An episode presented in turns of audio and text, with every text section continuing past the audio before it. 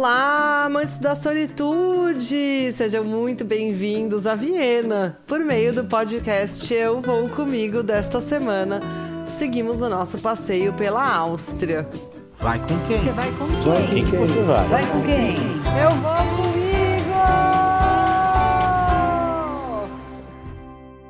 Caramba, quanta coisa legal tem para fazer em Viena! E olha só que a gente está falando de tempo curto, né? Nada de passeios muito extensos, então imagina se você for com um pouco mais de tempo, quão elaborada pode ser a sua viagem. Mas é legal porque a gente tem que aprender que nem sempre roteiro e tempo estão atrelados, né? Se você tiver um pouco de disposição e organização, você consegue conhecer bastante coisa. Então, na semana passada, a gente deu uma volta ali pelo Castelo de Inverno, a gente deu uma volta pelo centro, fomos conhecer os museus, umas áreas ali bem pertinho uma da outra e super bonitas. Paramos para tomar um drink num café super gostoso no meio desse lugar. E hoje a gente continua o nosso passeio, mas não sem antes passar pela Catedral de Viena uma das catedrais mais antigas do mundo e também símbolo de força e renascimento para a cidade e para o povo vienense. Estamos falando de uma catedral, não estamos falando daquela igreja que é das mais antigas do mundo que eu falei lá no nosso primeiro episódio dessa série, mas sim de uma catedral que foi muito bombardeada na Segunda Guerra e chegou a ser parcialmente destruída e ela foi reconstruída pelo povo de uma forma muito bonita e de modo a simbolizar tudo que Viena representa para a Europa toda.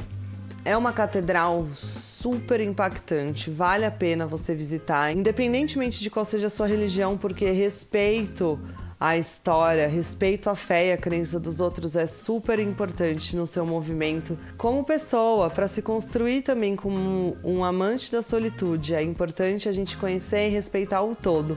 E é um lugar muito gostoso, é um lugar muito interessante já desde a entrada. Já existem algumas marcas na parede que pra gente já é um pouco assustador porque são marcas de tiro.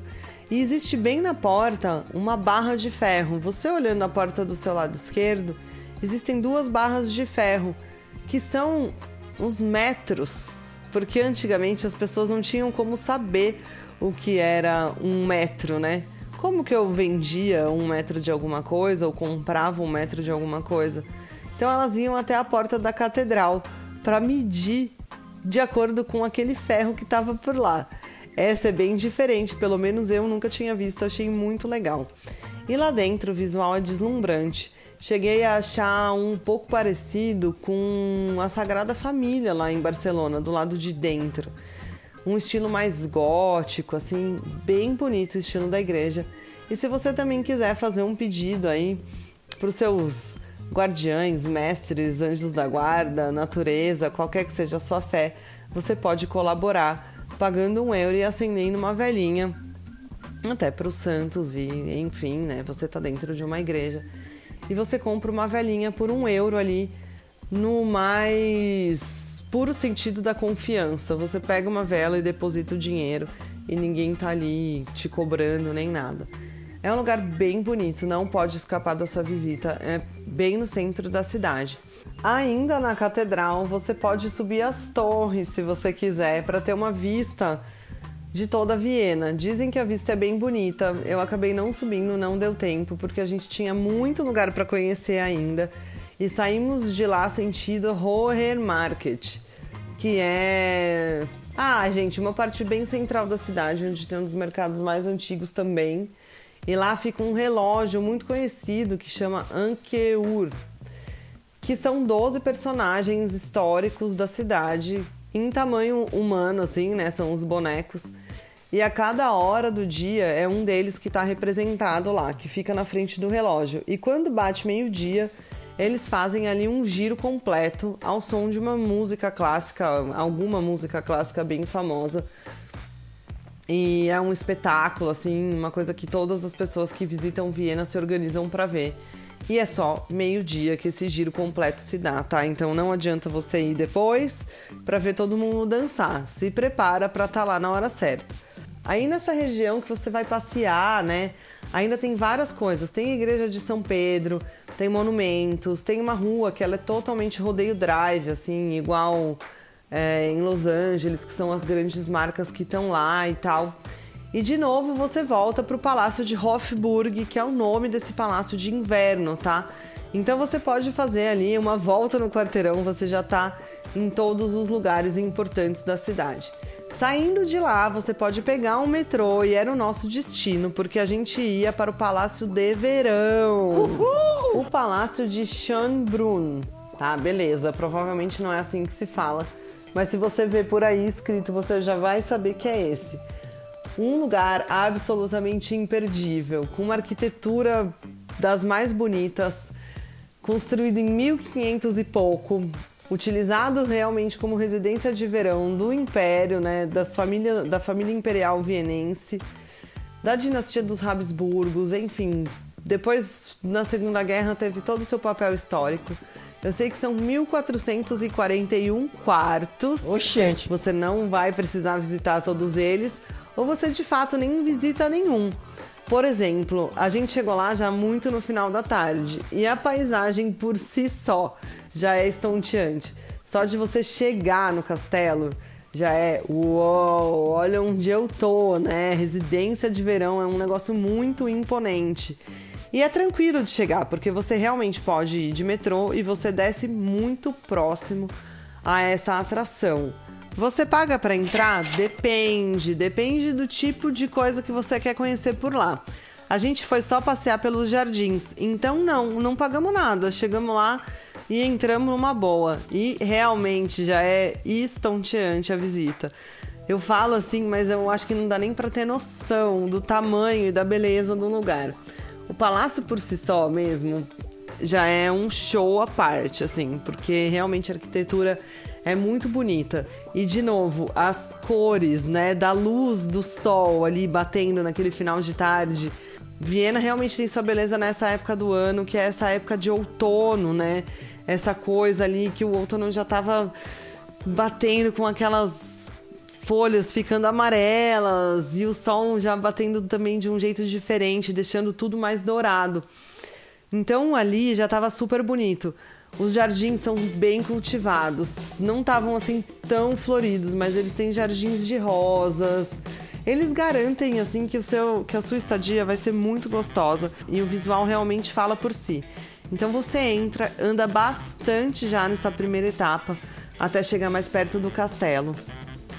E já vai para sua direita ali que você vai contornar o castelo, passar por vários e vários jardins, até chegar à parte mais impactante, que é a parte de trás, que é onde tem os jardins que formam um corredor com o palácio no meio, assim. é uau, é muito, muito, muito bonito e no fundo ainda tem uma fonte, então você consegue chegar mais perto da fonte e ter um visual do castelo de cima com um espelho d'água na frente, assim, ó.